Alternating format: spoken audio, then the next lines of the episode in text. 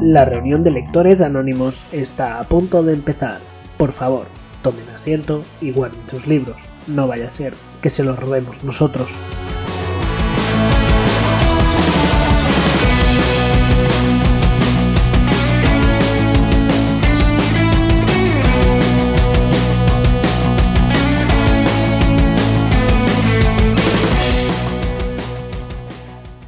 Doy bienvenida a una nueva reunión de lectores anónimos, el podcast para adictos a los libros como nosotros.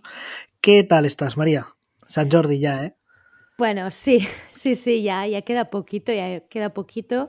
Y lo único que estoy pensando es qué libros no me voy a comprar de tantos que quiero para ese día.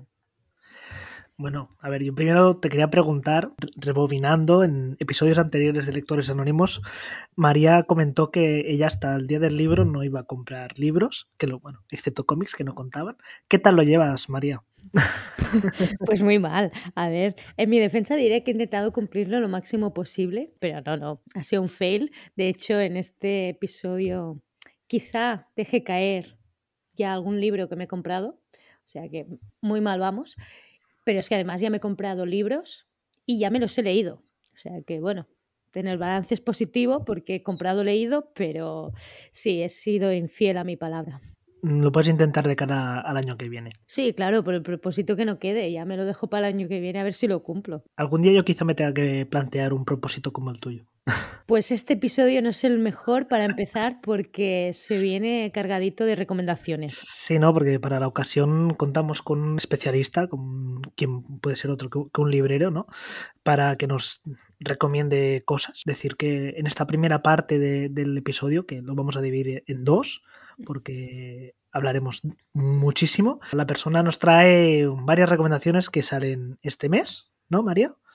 Y luego en otro episodio, bueno, en el siguiente episodio hablaremos y recomendaremos libros, ¿no? Que si es algo que mucha gente nos ha pedido es que recomendemos libros y que aumentemos pilas. Por primera vez seremos nosotros también los que con una serie de características y premisas que hemos escogido, nosotros, Cristian y yo, recomendaremos varios libros que nos han gustado mucho. Así que antes de que presentes a, a la persona, solo me queda recomendar a los oyentes que cojan papel y boli, lápiz o cualquier cosa para apuntar, que se viene cargado de títulos. Para la ocasión contamos con la ayuda del librero de Ciberdark, Alberto Plumet, también conocido por las redes como un librero con barba. Bienvenido, Alberto.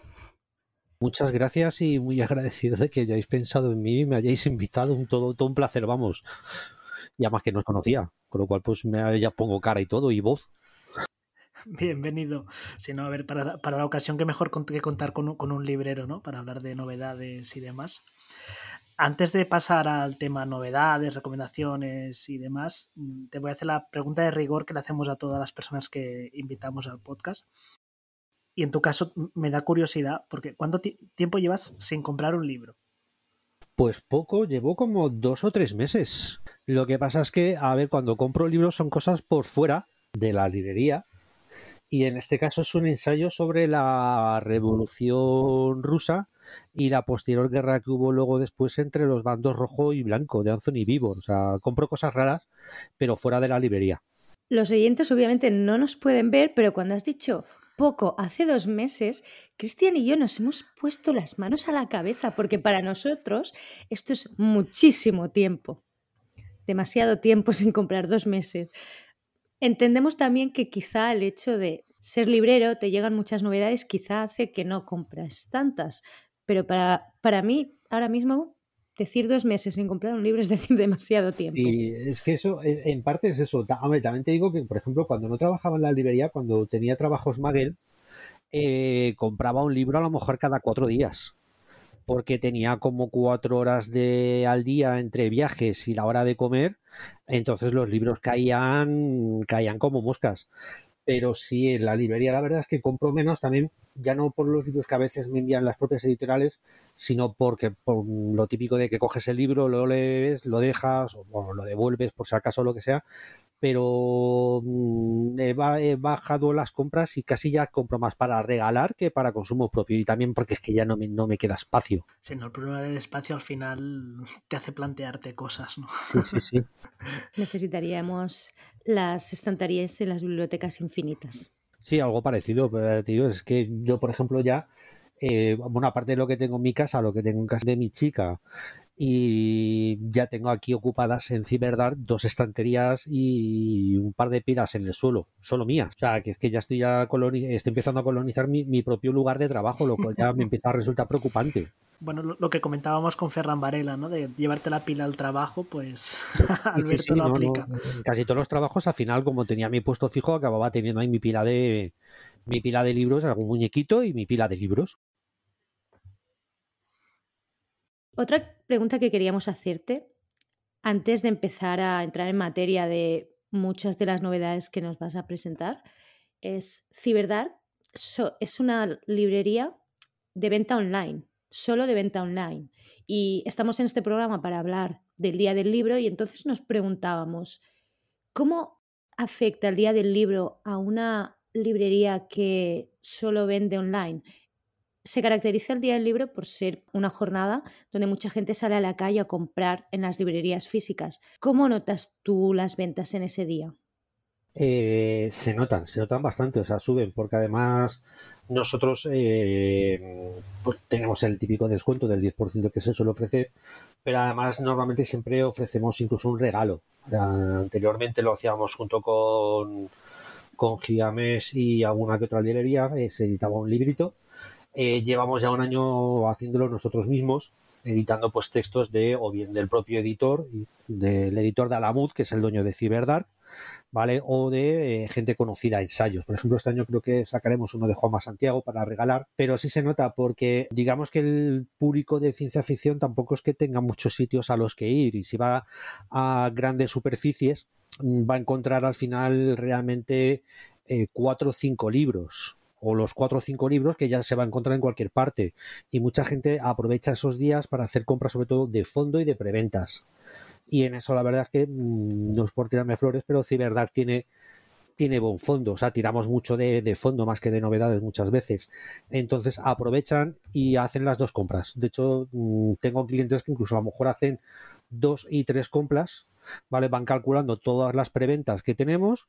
En otra compra se cogen lo que es el fondo y las cosas que hay en ese momento que van a salir en unos pocos días y así a lo mejor se cascan dos, tres pedidos para los siguientes cuatro o cinco meses con lo cual se nota y además es una a veces es un poco locura porque claro tú estás aquí con tu programa sacando tus listados de pedidos y cuando te quieres dar cuenta actualizas con el F5 tienes 25 pedidos más y dices joder Dios me quiero morir también por otro lado eh, mm, he hecho un poco de menos el hacerlo de cara al público vale porque yo he estado también eh, ¿cuántos años? Estuve seis años de cara al público en una librería y hombre, y el trasiego a mí me gustaba. Igual que había gente que lo odiaba un poquito porque eran días de tener que currar, eran días de tener que currar mucho preparándolo, a mí eso me ponía cachondo. No voy a mentir, a mí me molaba muchísimo, me lo pasaba a pipa. Y eso lo echas un poco de menos a trabajar en una librería, en una librería digital eh, que solamente vende online, que no la única vez que ves al cliente es cuando son de Madrid y vienen a recoger el libro a las oficinas pero sí se nota, se nota ahí para bien y es uno de los días fuertes del año, la verdad, junto con el Día de las Librerías, que también se hace un 5% extra, y luego las Navidades, claro está. Hemos dividido la sección de novedades, recomendaciones en dos, ¿no? Primero vamos a hablar un poquito de las novedades que han llegado recientemente a las librerías y cositas interesantes que pueden haber para el Día del Libro o San Jordi aquí en Cataluña. Y luego hablaremos de recomendaciones personales de con libros de unas ciertas características que hemos pensado junto a María, ¿no? Y cada uno dirá lo suyo a ver si coincidimos o no. Si quieres, Alberto, primero hacer un repaso de lo que ha llegado y, o va a llegar a librerías durante el, para el Día del Libro, básicamente. Vale, pues he cogido un poco de todo. Hay cosas que todavía no, hay cosas que hayan salido y cosas que salieron hace un par de semanas, pero me han llamado la atención que yo creo que pueden gustar a la gente y también un poquito de lo que va a salir. Por ejemplo, que ya haya salido está eh, Walk Away, La vida por defecto de Cory Doctorow, editado por Capitán Swing que eh, yo lo tengo todavía pendiente por leer, ¿vale? Pero me leí el libro anterior que tiene, que es Radicalizado, que también lo publicó eh, Capitán Swing, y me gustó, bueno, aparte porque Cory Doctorow escribe muy bien, porque es una ciencia ficción muy cercana a nosotros, muy pensando en los problemas actuales de la sociedad, de eh, cómo vivimos en algunos casos oprimidos por las grandes multinacionales, el control que pueda ejercer el gobierno eh, hacia nosotros, también incluso eh, esto a lo mejor, bueno, aunque ya se está empezando a notar también mucho en España, el miedo hacia el que es diferente, ¿vale? ya sea racismo, homofobia, etcétera. Entonces, él lo trata todo muy bien y lo entrega muy bien. En Radicalizado eran cuatro novelitas, cuatro novelas cortas. Había incluso una de superhéroes que era, era, era estupenda. Eh, para mí es la mejor historia de Superman que se ha escrito en muchísimos años, aunque no era Superman, pero bueno. Eh, y lo expresa muy bien en unas, yo creo que en unas historias que te llegan bastante y en algunos momentos yo me las estaba leyendo y me estaba dando cuenta diciendo, pero si es que esto es pasado mañana, o sea, esto no es ciencia ficción, esto es pasado mañana. Entonces, es, eh, el de más o menos se mueve también en lo mismo, en alguien que se quiere salir de lo que es el sistema y se encuentra con otras personas y decide alejarse por completo. Con lo cual, si alguien busca una ciencia ficción, quizás con algo de no de fundamento, pero más, no tanto ciencia ficción y a lo mejor sí sociología ficción, yo creo que este libro puede ser el suyo y también radicalizado lo recomiendo. De hecho, incluso a lo mejor si no has leído a Corey Doctor, puede ser una buena forma de entrar porque son cuatro novelitas cortitas que se leen en dos tardes. Eh, para los que ya somos viejunos y peinamos canas y demás, los de Dilatando Mentes han sacado este que a mí me, me gusta mucho, que es Entre Mundos de Ryan Leslie, que eh, digamos vuelve un poco a la moda hasta que hay ahora de recuperar los años 80, solo que además mezclando con videojuegos en una novela de terror.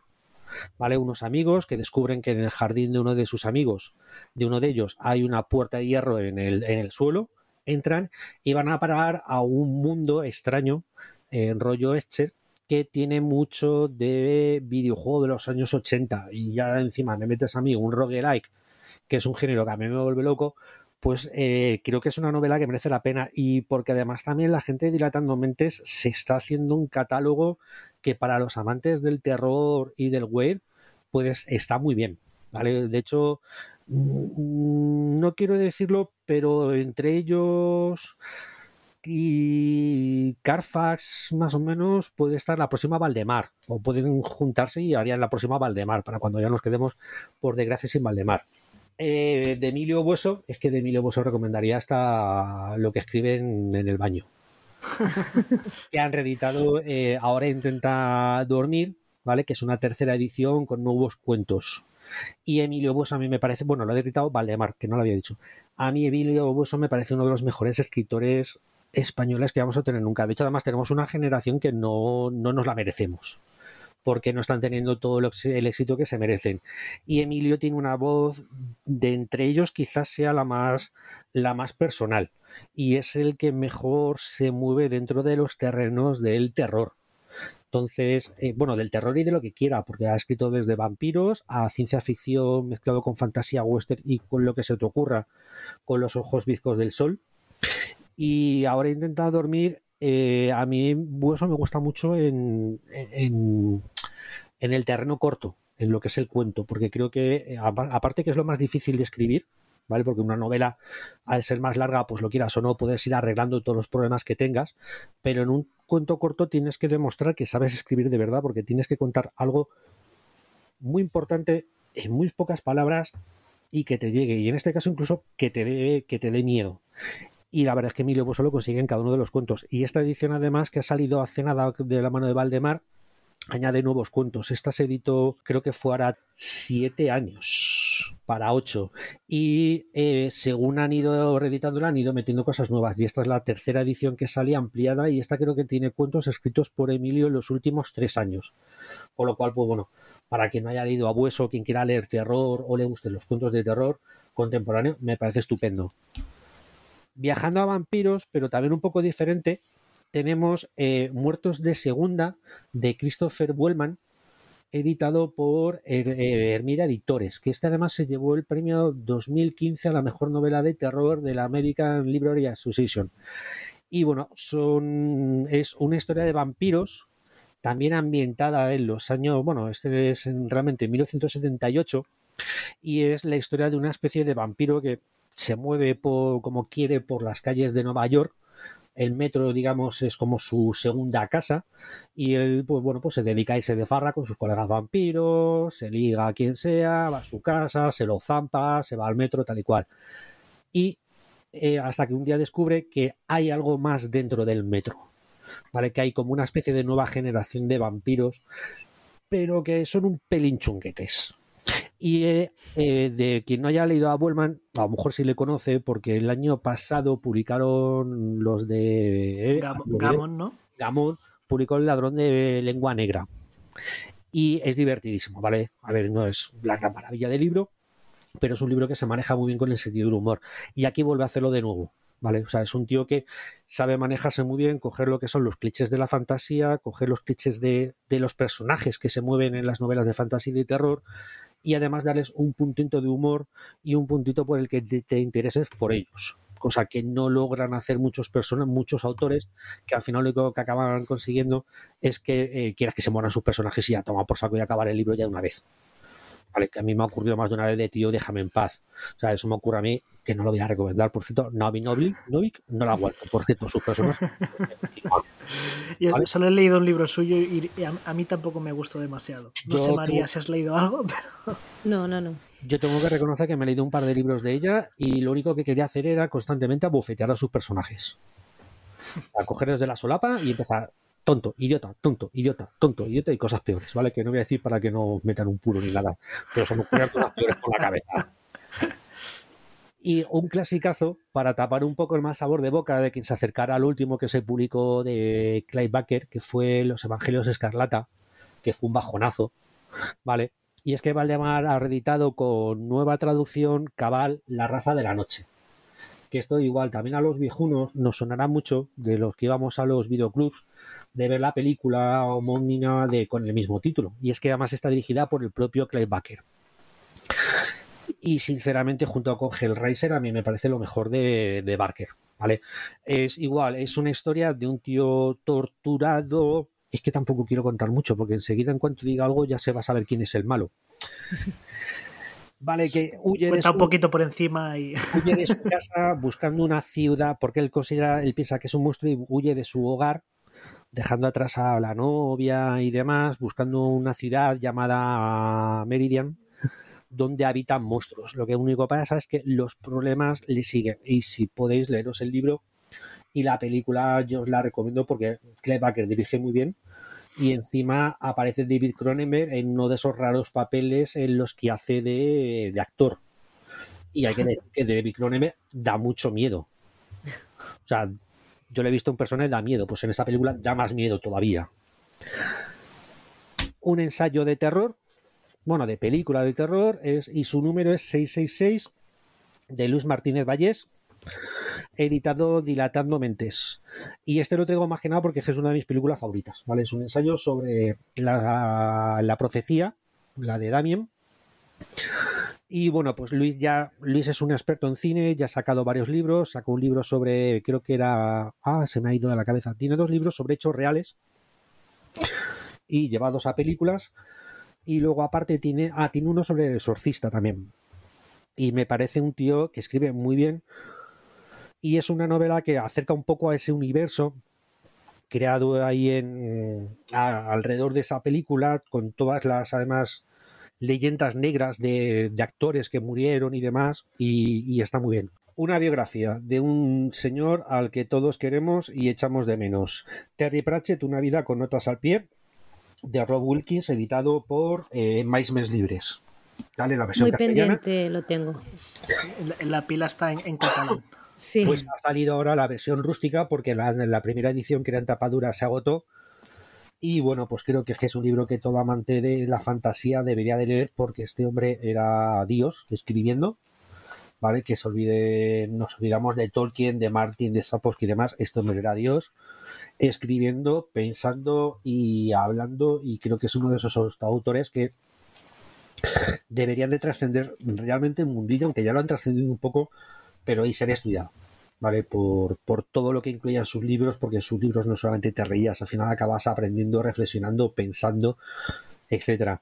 Y, y creo que merece mucho la pena. Además, la traducción está hecha por Manu Viciano, que era un gran amante de él. De hecho, ha traducido muchos de los libros de Terry Pratchett y la edición que ha hecho Mes Mes Libres es que se nota que está llena de, de cariño. Sí, no, Maimes, mm, casi todos los libros que saca, las ediciones son, bueno, de 10. Sí, además, con el mismo que le tienen a Terry Pratchett, todavía se nota más en, la, en esta edición. De, hecho, han conseguido que me vuelva a leer Mundo Disco ahora en catalán, ¿no? Me leí El color de la magia hace muchos años, no me gustó, y ahora empezando por, por Guardias Guardias, pues me enganché y ahí, ahí estamos. De hecho, han conseguido que por fin me lea Terry Pratchett, porque me daba miedo empezar, porque veía tantos libros que digo, ¿yo por dónde empiezo? Y ahora voy al ritmo, así que han conseguido que Cristian y yo volvamos o leamos Terry Pratchett por fin. Yo en mi caso lo que están consiguiendo, Mes Mes Libres y otras editoriales, es que me planteé aprender catalán. Porque se están publicando allí cosas que aquí no nos van a llegar nunca y me dais un montón de envidia cada vez que lo veo anunciado. De hecho, yo antes, bueno, antes de MyMes eh, no leía prácticamente en catalán y gracias a MyMes me he vuelto a enganchar a leer en, en, catalán y ahora leo bastante en catalán. O sea, también son los culpables de eso, de que compre también en catalán. Os tengo mucha envidia, sana pero envidia. Yo lo que dice Cristian es que básicamente no encontraban muchas novedades de, del género que a mí me interesaba y ahora es que no me las acabo. Claro, es que además se están publicando muchas cosas. De hecho, se están republicando clásicos. Tenéis cosas clásicas que no están publicadas. La continuación del Exorcista, que es brutal. Uh -huh. Legión es brutal. Yo me la leí cuando era canijo. Tchaikovsky sí. se está publicando mucho también. Sí, o sea, está sacando Cronos y el Exorcista es de Obscura. Sí, porque decimos de My Mes, pero es que de repente, o, o eso me ha parecido a mí, ha habido como un boom en los últimos años de la fantasía y ciencia ficción, en, bueno, del género en general, en catalán, que es que ahora muchos de los títulos tanto los puedes encontrar en un idioma como en otro. Y sepáis que yo os tengo mucha envidia. Desde, desde Villaverde os tiene mucha envidia. Villaverde como ciudad autónoma de Madrid. Venga, unas cuantas más. Con un pie en el abismo de Lucar, editado por Gamón. Esta es la tercera y de momento última aventura de Fletch Phillips. Uh -huh. Han salido ya dos anteriormente. Lo bueno es que se pueden leer de manera independiente, aunque bueno, siempre es bueno haber seguido el orden. Y es una fantasía que a mí me, me gusta bastante. Pues es fantasía urbana, además planteada en un mundo bastante sugerente, que es un mundo que ha perdido eh, la magia. De hecho, el protagonista tiene mucho que ver en que la magia ya no exista. Y es en parte como tienen que lidiar los seres mágicos viviendo en ese mundo, teniendo que dedicar a cosas urbanas y como poco a poco eh, saben que están condenados a morir y en la, en la, más brutal ignominia y sin poder recuperar la grandeza. Entonces, uno de los leitmotivs que mueve lo que son las novelas es el anhelo de recuperar esa magia, sobre todo por parte de Phillips y arreglar ciertos problemas que, que cometió para que eso ocurriera y cada novela es un caso de es, es, un caso de novela negra, es un caso de misterio, de asesinato, y eso es algo que a mí me mola mucho, el, el que se vayan mezclando el que se, se vayan mezclando géneros, me gusta y me resultó muy gracioso. A ver, igual, no son libros que vayan a pasar a la al, al Olimpo de las novelas, pero oye, pero para enganchar a lo mejor a alguien que no está acostumbrado a leer fantasía o que ha perdido las ganas de leer fantasía, son libros que están muy bien porque además Luke Arnold, además de ser guapo y un gran actor, bueno, es guapo. Lo de gran actor no lo sé porque no he visto nada de él, pero guapo. Yo sí he visto Black Sails y, y lo hace bastante bien, ¿eh? O sea que... Entonces te creo. Coño, es el de Black Sails. Ya decía yo que cuando miraba es la cara de... John Silver, sí. Sí, es el de Black Sails y es también el que hizo de Michael Hutchins en la miniserie de sobre los Inexex. Ahora reconozco, lo reconozco y mira que he visto la foto en el libro más de una vez y he pensado, a mí este tío me suena. Claro, Black Sails, ahora ya está, madre. He tenido que venir a, a este programa para relacionar el autor con el actor. Madre mía. Es el que ha hecho la trilogía. De momento eh, lo deja aquí supongo que por temas laborales y demás, pero mm, también ha comentado que cuando pueda, pues seguramente la volverá a retomar. Vale, una fricada mía que cuando me lo comentaron lo de Oscura, yo dije, por Dios, estoy dentro, mm, mandádmelo porque esto me lo quiero ¿vale? Hijo Blanco de la Noche, de Juan González Mesa, y como ya he dicho, en Oscura. Zombies vudú, o sea, de los de verdad, ¿vale? En el siglo XVIII, que dominan el mundo, eh, un ejército papal eh, yéndose a enfrentar contra ellos, un papa decadente y al parecer que hay secretos, espías, batallas navales, o sea, ¿yo qué más quiero en mi vida? Yo no necesito más en mi vida que esto. Entonces, em, a mí me llamó mucho la atención cuando me lo, me lo comentaron.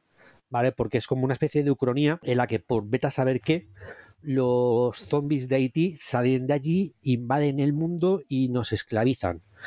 Y eh, hay un papa que es Fidel II y eh, decide montar una especie de misión secreta para derrocar al imperio vudú zombie, ¿vale? Que siempre mola añadir la palabra zombie a cualquier cosa. Como los gatos, y así aparecerán zombies gatos, ya sería maravilloso. Eso te iba a decir. Ah, pues mira, una recomendación ahora voy a hacer también de juegos. Zombie Kittens. Los han sacado. los Exploding, Kittens, pero en, versión zombie. Mm. Hostia, esa no la tenía fichada. Vale, pues tiene pinta de ser una aventura loquísima, rollo aventuras eh, de estas de que había rollo los mosqueteros, con viajes y demás, pero con zombies haitianos. O sea, ya está, no necesito más y encima es autor español, con lo cual, pues oye, yo, perfecto. Otra, esta es una de las más esperadas de, yo creo que del año y por mucha gente. El trono velado de Ken Liu, tercera y penúltima entrega de la dinastía del diente de león. Eh, yo llevo leído más de la mitad, ¿vale? Eh, me está flipando. O sea, lo recomiendo. Bueno, eh, yo es que a Ken Liu lo recomiendo por encima de todas las cosas. Porque Ken Liu para mí es uno de los autores con mayor sensibilidad a la hora de escribir ya da lo mismo que escriba ciencia ficción, que escriba fantasía, que escriba la carátula del champú. Tiene una fantasía verdaderamente brutal.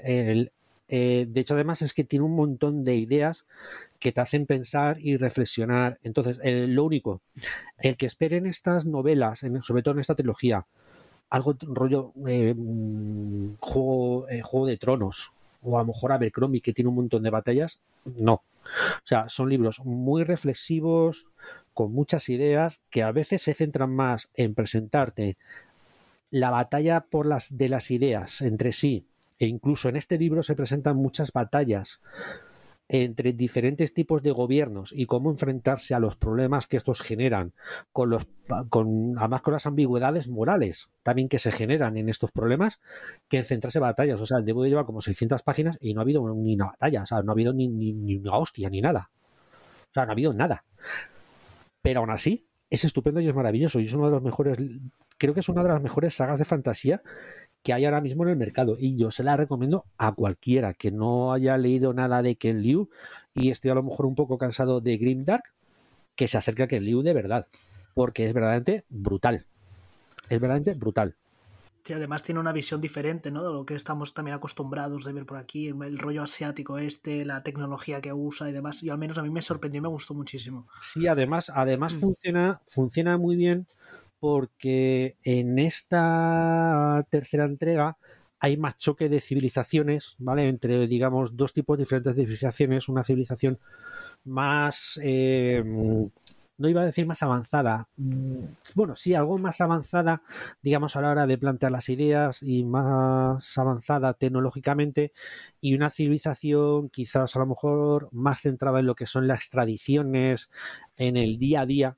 Entonces, ese choque que va haciendo ahí y como una se intenta adaptar a la otra, pero a su vez hay fuerzas internas que intentan evitar que eso no ocurra, en ambos bandos y en ambos y en diferentes espacios es verdaderamente fascinante. A mí me, a mí me fascina constantemente. O sea, yo seguramente, pues cuando me encuentre de repente 40 o 50 páginas de batalla, pues a lo mejor hasta me sentiré decepcionado y diré, no, no, yo no quiero batalla, o sea, yo quiero gente hablando y haciendo cosas. ya está. Me parece una verdadera maravilla. Y luego así, alguna más, por ejemplo, esta todavía en algún momento se, anunciará, supongo que ya cuando esto lo estoy oyendo la gente estará ya en la calle. Brujas, sapos y aquelares de Pilar Pedraza, ¿vale? Esto lo edita Valdemar. Y eh, bueno, es que de Pilar Pedraza poco que decir, que es una de las damas de la literatura española, junto con Lelia Barceló.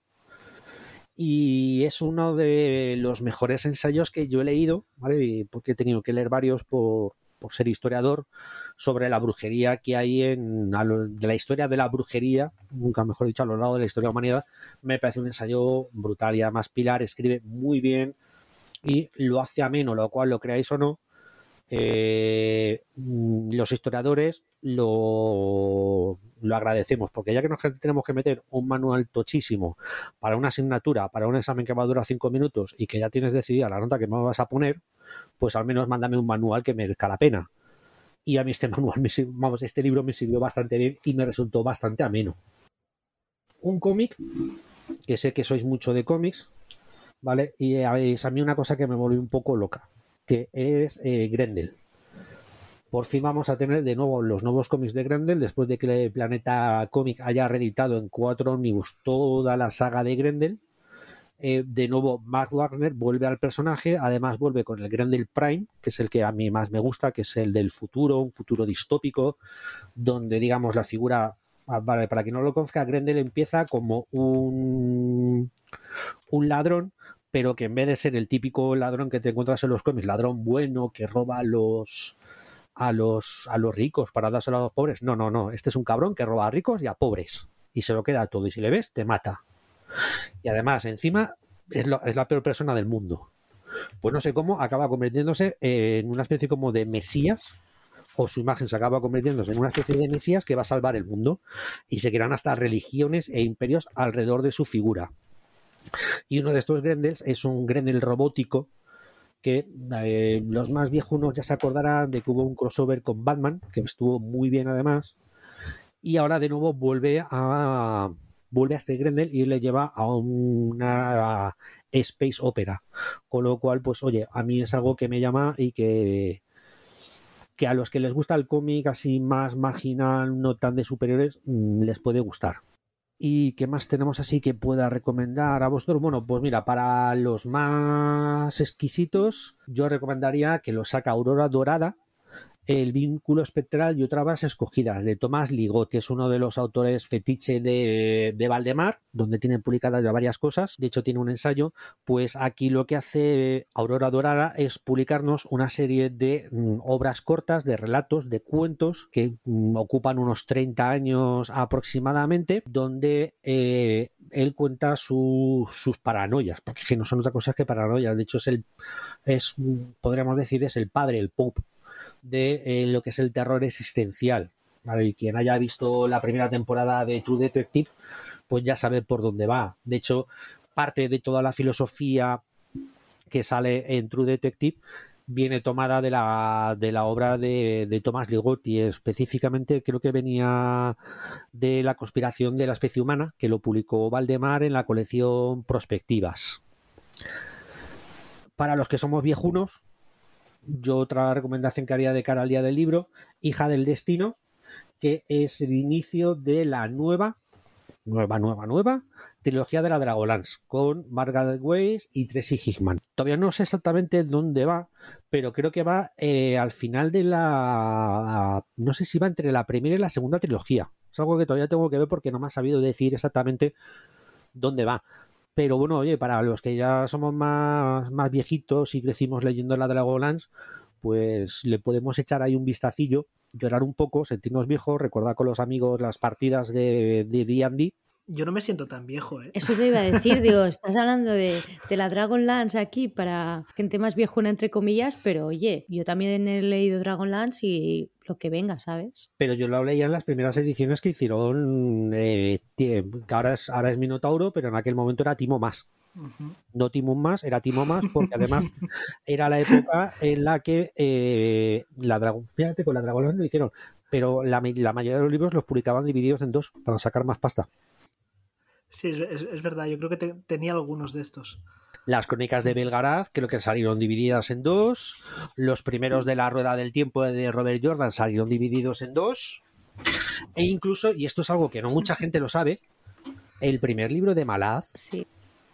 lo publicó Tim Más dividido en dos. dos Factoría de Ideas. Eh, los Jardines de la Luna y los Abrasapuentes, me parece que se llamaba. O sea, Y luego ya la última sí recomendación, porque luego ya hablaremos de Sanderson que no entra, es Iluminaciones de Alan Moore, ¿vale? Y bueno, pues es que, a ver, no voy a decir nada, es Alan Moore, ya está. No es para todos, pero es Alan Moore.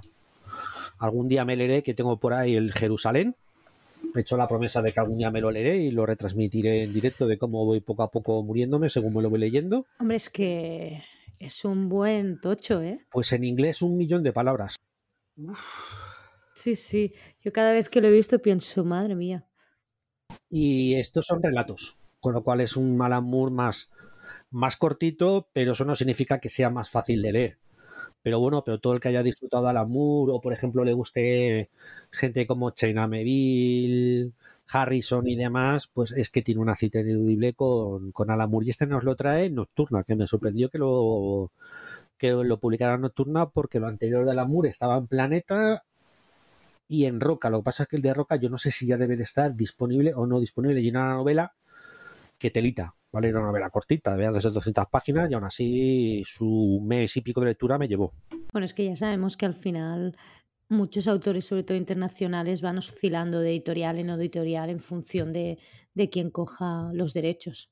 Sí, además aquí es, hombre, es Alan sabes que además siempre Alan es de esos autores que ya han trascendido el mercado y que te van a vender en un mercado más amplio, porque ya toda la gente sobre el que el que más o el que menos no, no ya conoce o bien Watchmen o conoce el From Hell, otras obras a lo mejor más minoristas como La Liga de los Caballeros Extraordinarios, pero sobre todo ha trascendido mucho por Watchmen y por From Hell y ahí le ha servido mucho las dos películas de las que él hecha peste, pero a él, le han servido para mucho.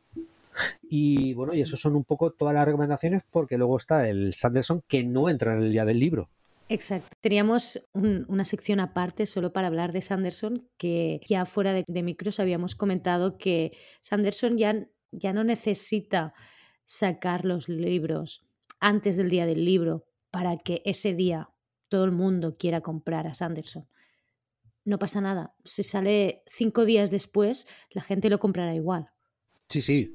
Y ya te digo yo, si por ejemplo yo que sé, cierra la librería a las 10 de la noche y no va a decir, lo pongo a las 11 de la noche o a las 12 y un minuto sin descuento, la gente se espera. Creo que fue eh, Trenza, según salió, se ha puesto el número uno en un montón de sitios que yo flipaba, o sea, de entrar y, y creo que es la primera vez que veía a un libro de fantasía en el, en el top de ventas de sitios como Casa del Libro o la FNAC. Es que fue una burrada. Y la previsión es que Trenza sea de los libros más vendidos de fantasía durante el día del libro. Y ya hace su tiempo que ha salido. Sí, salió en enero, sí. Sí, salió en enero y este ya te digo yo que en los sitios que tengan preventa activada, en la segunda novela secreta va a ser el segundo más vendido o el primero más vendido. Va a ser como Red Bull. O sea, primero y segundo lo único que hay que ver es en qué orden quedan. Verstappen o Checo. ¿Vale? Van a estar ahí. O sea, eh, lo de Sanderson ya es, es brutal. O sea, yo veo en el metro eh, un montón de gente leyendo a Sanderson. Y eso es algo que, joder, me alegro, me, alegro un montón porque es ver a gente de, leyendo fantasía. Lo que luego ya me gustaría es que la gente siguiera con otras cosas. Pero el fenómeno Sanderson es algo que yo creo que hace tiempo no vivimos. Podemos compararlo un poco con el de Martin, pero eh, claro, Martin paró en seco porque es un vago y porque la serie terminó pero claro es que el de Sanderson tiene más la cualidad de que no satura. O sea, si Sanderson dice voy a publicar un libro a la semana, da lo mismo. Adelante. Sí, sí, dame, sí, sí. Dame dos. Exacto. Y además estamos hablando de que el fenómeno Martin vino acompañado de un, de un contenido audiovisual, mientras que Sanderson es solo libros. De momento no tenemos ni series, ni películas, ni nada que hayan hecho que empiece el boom de Sanderson. Sanderson además es que ha crecido a la vieja usanza, que es eh, funcionando muchísimo el boca a boca. O sea, es de esas cosas que yo hacía tiempo que no, no veía, que es el, el, boca a boca, el irlo, el irlo comentando. Y mira que cuando empezó a publicar Sanderson aquí en España, eh, tampoco lo petó. O sea, yo no sé qué fue lo que hizo Crack. Bueno, si posiblemente fuera la primera Nacidos de la Bruma, o yo no, qué coño, ni eso. Además, las ediciones eran horribles. Sí, aquellas portadas horrorosas. Sí, aquellas cubiertas faltas, que, que con unas cubiertas, de, perdón. Con unas faltas de ortografía horribles, que además me acuerdo... Es que además era un... Yo no sé por qué le, le siguieron publicando, porque además yo me acuerdo que el primero del Archivo de las Tormentas el Camino de los Reyes, la edición era horrible. O sea, se notaba que no. Habían sacado el libro por. Pues ya que lo tenemos contratado, vamos a sacarlo, porque el libro se desmontaba, tenía algunas faltas de ortografía que a mí me, mira que yo no me fijo mucho en eso, pero había una que estaba en un título que creo que era un, como un honor sin H, una cosa así que me impedía pasar de ahí. O sea, constantemente mi vista se iba a la, a la falta de ortografía y al final me pasé, me salté esa página y luego de repente hubo algo que hizo clic y empezó a vender la leche.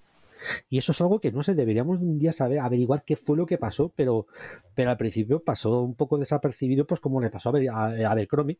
Abercrombie tiene más o menos a menor escala, pero tienes algo parecido. Mm. Pero lo de Sanderson a mí es que me tiene maravillado. Sí, no, y el día que se haga una adaptación buena o aceptable de, de, alguna de sus obras, yo creo que, hostia, mm, ahí lo va a acabar de, de reventar, ¿no? Hostia, yo es que yo no sé si quiero hacer que hagan una adaptación de Sanderson, ¿eh? Yo tampoco lo sé si lo ya. quiero o no, pero yo creo que, que va a llegar. Claro, Eso ya sería debate para otro programa, las adaptaciones y, y qué hacemos con Sanderson.